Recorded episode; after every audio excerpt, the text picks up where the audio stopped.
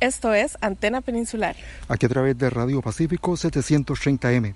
Todos los martes a las 11 de la mañana. Y en www.miprensacr.com. Juntos. Somos más.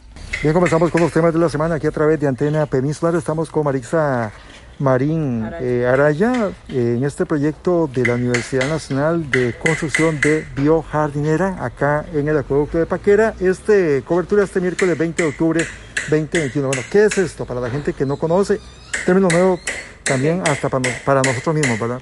La biojardinera es un sistema de tratamiento de aguas grises en este caso.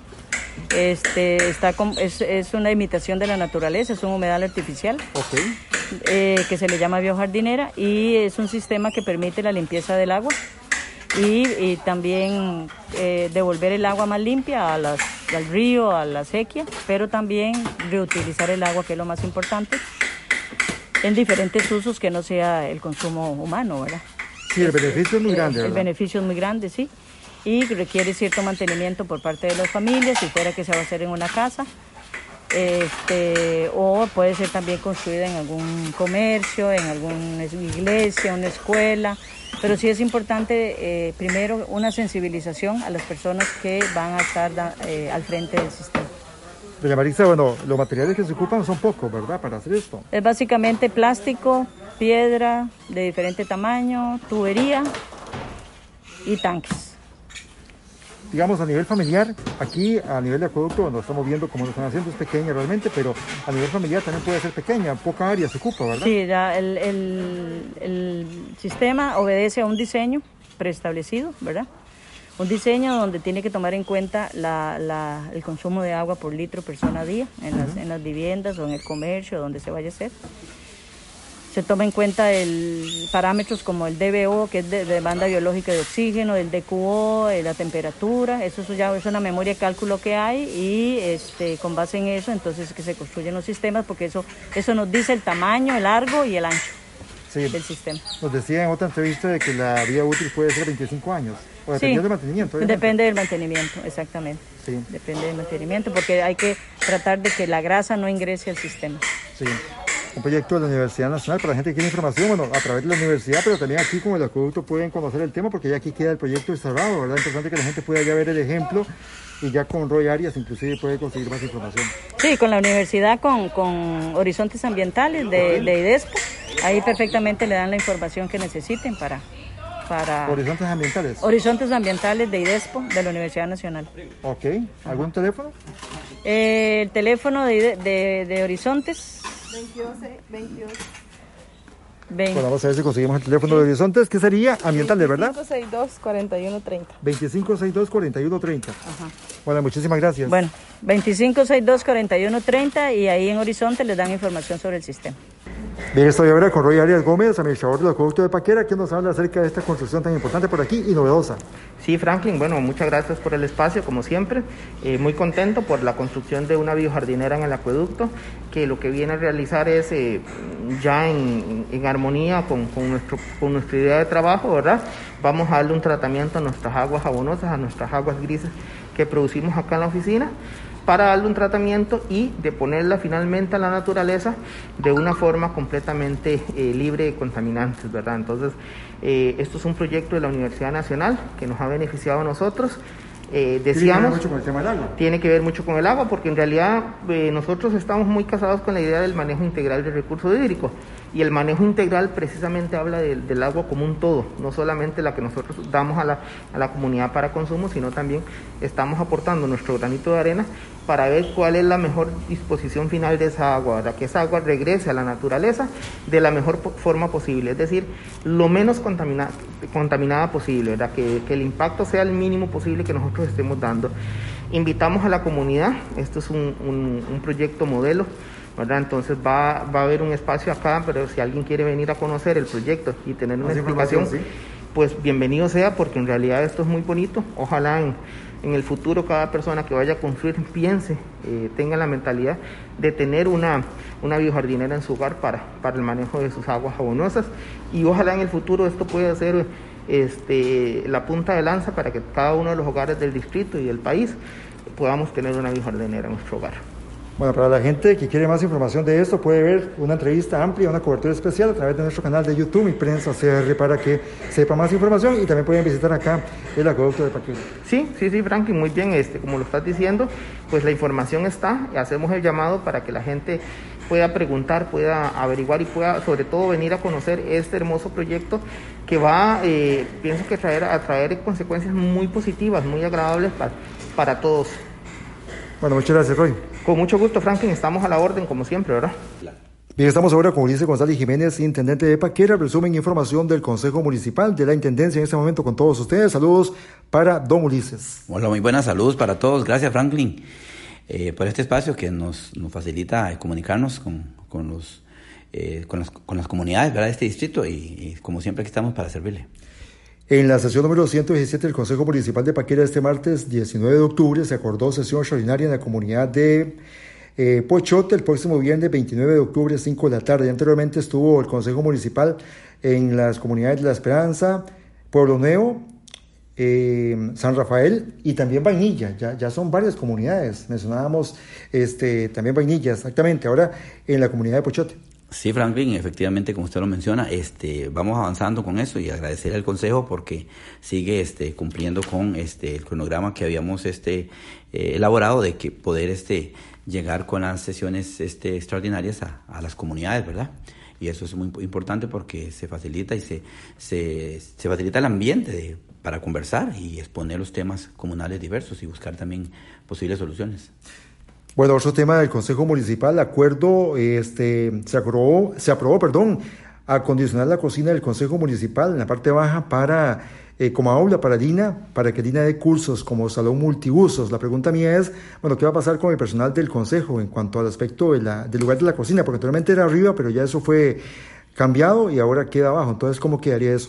Muy buen tema, Franklin. Este, ligeramente, rápidamente le digo que, por ejemplo, necesitamos este, siempre con la visión de, de no truncar el desarrollo de este distrito y así al igual como con, en su momento queríamos que eh, la, la fuerza pública tuviera un espacio ahí cuando se nos solicitó, nada más que después no se dio. Ahora eh, Lina nos está solicitando un espacio para poder este, ya dar algunos este, cursos que ya están aprobados a nivel regional y solamente está este, espera este, un lugar donde puedan este, este, dar esos cursos. Entonces, a partir de ahí estamos este, conscientes de que mm, el espacio físico no lo tenemos este, disponible porque más bien tenemos personas que, que, ocupan un espacio más amplio como, como funcionarios públicos, pero dado la situación hemos este, acordado, hemos estado de acuerdo en que podamos este, dividir, acondicionar un poquito ese comedor que está ahí, eh, acondicionarlo, este, dividirlo de alguna forma y siempre este, mantener el lugar de, almuerzo, el comedor, mantenerlo un poquito, lo vamos a achicar, lo vamos a,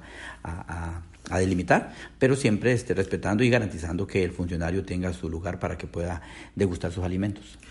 Bueno, con respecto al tema del avance del proyecto de Punta Coral, es importante tocar este, este aspecto. Claro, vamos avanzando con ese proyecto. Este, ahorita este, la gente, los funcionarios del CIMAT, que son los funcionarios encargados de ver la parte marítima en cuanto a proyectos de este, muelles o marinas, eh, nos va a estar visitando próximamente y vamos a, coordinar con ellos una inspección allá a Punta Coral, ¿verdad? Sobre el proyecto hotelero turístico que está por desarrollarse en, en la zona, que confiando en Dios va a ser un proyecto que nos traiga beneficio a toda la población. Le vamos a dar seguimiento. El tema de los caminos vecinales, el camino a Playa Pájaros. El camino a Playa Pájaros nos, nos, hace falta como dos kilómetros, una cosa así que se nos quedó pendiente, ya que él bajó, tuvo un desperfecto y entonces estamos esperando que eh, la empresa este, nos lo repare, este, esta herramienta, esta maquinaria y poder de una vez terminar de ponerle la, el, la base que, que está pendiente, ponerle hacia lo que resta de la playa y así dar por concluido este, una etapa que habíamos anunciado para el sector de Playa Pájaros. Estaba viendo que el tema del bajo no ha sido muy consecuente, digamos, porque ya son dos veces que falla. No, casi que tres, ¿verdad? Ah. Sí, sí. Sí, efectivamente hemos coincidido en algunos criterios, tanto el Consejo como por acá la Administración, de que este, este bajo no ha sido, pues, este, el mejor, ¿verdad? Hemos, hemos tenido varios, este, varios, este, desperfectos mecánicos, este, no, no, sé si por falta de mantenimiento en años anteriores, pero ahorita estamos enfrentándonos a que muy frecuentemente se, se descompone, por decirlo así, y entonces este, creemos que, que según todo apunta que no, has, no es una, un, una maquinaria de, de, buena calidad. un tema que vamos a tocar también después ampliamente, al de seguimiento con la Cámara de Turismo y Comercio, con el Tauber, con Carlos Solana y demás, ¿verdad? De la Cámara de Turismo es el tema del proyecto de protección de tortugas marinas de Playa Órganos, que ellos que llevan a cabo, ¿verdad? Es un proyecto de gran impacto, un proyecto muy ambicioso y que está trayendo ya beneficios a nuestras comunidades. Este, agradecerle mucho a la Cámara de Turismo de Paquera por este, impulsar este proyecto eh, bajo un convenio, este Cámara de Turismo y Consejo Municipal. Buscamos cómo activar la economía, este, hacer este proyectos que, que pues obviamente que apoyen este, la conservación de, de las tortugas marinas y que también sea un atractivo para el turismo y ya estamos viendo los resultados y quiero por este medio invitar y seguir invitando a la gente, a los colaboradores que han estado ahí de una forma voluntaria trabajando y por supuesto a todos los que nos escuchan, este, invitarles para que sean parte de este proyecto, que nos ayuden a conservarlo, se unan a trabajar y por supuesto que visiten la playa Órganos para que puedan disfrutar de este atractivo turístico. Bueno, dicen, muchísimas gracias por la información y algo más. De momento, Franklin, creo que estamos este, siempre a la orden, estamos para servirle, agradecerle a usted siempre su disposición y, atención y que siempre ha estado este, ayudándonos con el tema cuando hemos tenido algún atrasito con los horarios de atención, eh, como hemos con, este, acordado. Sin embargo, usted siempre este, nos espera un toquecito y, y eso es, tengo que agradecérselo. Muchísimas gracias y estamos para servirle. Bien, seguimos con la información para todos ustedes aquí a través de Radio Pacífico 730M y www.miprensacr.com. Juntos. Somos más. Qué bueno, se lo aprendió ya. Eh, estamos con Pedro Fuentes Jiménez, productor eh, de Río Grande de Paquera, galardonado con la bandera azul ecológica categoría agropecuaria, el segundo que entrevistamos en esta, en esta parte. Y estamos con Cristina González eh, Ordóñez, que es este agente de extensión agropecuaria del Ministerio de Agricultura y Ganadería, Oficina de Paquera. Don Pedro, felicitarlo por este logro, tercer año consecutivo ya con bandera azul ecológica categoría agropecuaria. Ah, gracias Frankie, yo quiero no solamente este, darle gracias a Dios por estas banderas que, que me han galardonado, sino darle gracias también a, la, al MAC, a Cristina, que ha sido la personera que ha venido a, a incentivarnos, a animarnos y a capacitarnos cómo se puede hacer y cómo lo hemos hecho. Entonces, eh, el logro más que yo se lo agradezco es a Cristina porque ella ha venido, es la que ha venido a, darnos los pasos a seguir. Y pues aquí estamos nosotros aprendiendo cada día, porque esto es una enseñanza, ¿verdad? Eh, uno ya viejo aprendiendo, pues como que le costó un poco o le está costando. Pero la dicha que las capacitaciones que nos han dado y los, digamos, los, mm, las clases que hemos tenido, nos han enseñado que de que la edad no, no importa y que nosotros podemos salir adelante cuando hay eh, optimismo, hay ganas, deseo, hay un poquito de voluntad. Y eso es lo que hemos tratado de hacer y aquí estamos trabajando para que el país salga adelante.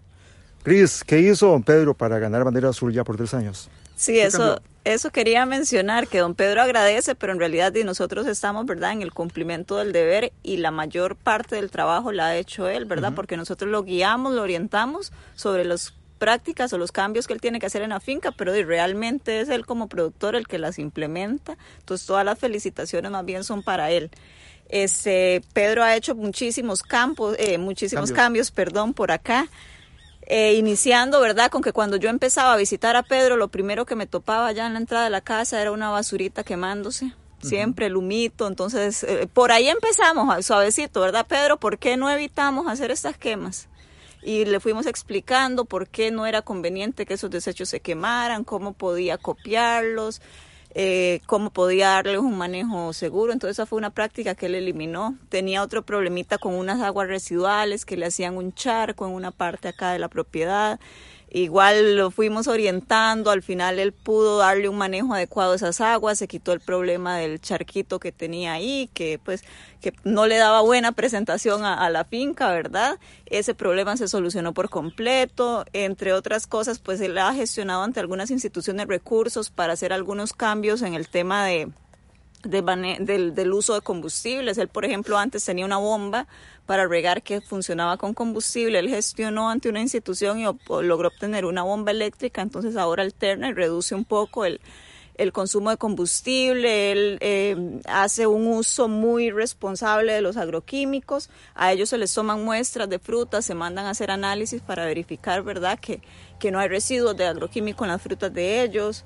El control de malezas eh, se hace la mayor, eh, mayormente con chapias, no se utiliza tanto herbicida, pues en algún momento cuando a veces el trabajo se sale de control y hay muchísimo que hacer, se aplica y no es prohibido, nada más que como te digo, se evita el uso. Y bueno, un, montón de prácticas más, la incorporación de insumos orgánicos, el aplicado orgánico, él de hecho aquí en Finca en algún momento ha elaborado sus propios insumos y los ha aplicado en la guayaba.